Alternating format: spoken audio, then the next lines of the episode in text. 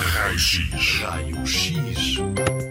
Oh oh, pelo som já houve disparate. Se os meus ouvidos não me enganam, o Alexandre chutou a bola e partiu o vidro da sala. Ah, está feito! Raio-X. Os nossos ouvidos ajudam-nos a perceber o que se está a passar e onde se está a passar. Atrás de nós, ao lado, à frente, longe, perto. O ouvido externo capta os sons para os podermos distinguir, saber a origem, se são mais fortes, se são mais fracos, mais graves ou mais agudos. Há sons que só os animais conseguem ouvir. Até há apitos especiais para cães. As nossas duas orelhas, que guardam os nossos dois ouvidos, ajudam muito nesta tarefa que é ouvir. Dão-nos a capacidade de perceber a origem do som e a distância a que estamos do som. O som avança para o ouvido médio e a vibração do ar faz vibrar os tímpanos.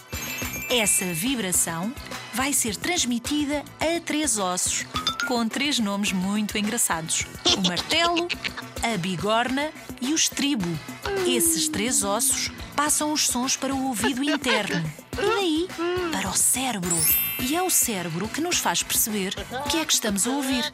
Ah, e sabias que quando mexemos a cabeça também movemos uns líquidos que estão dentro do ouvido? É verdade, temos líquidos dentro do ouvido. E não, não é água do banho.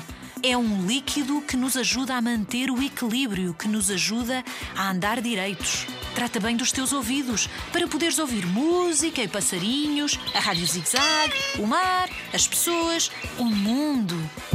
Para isso, cuidado com os auscultadores com o volume muito alto.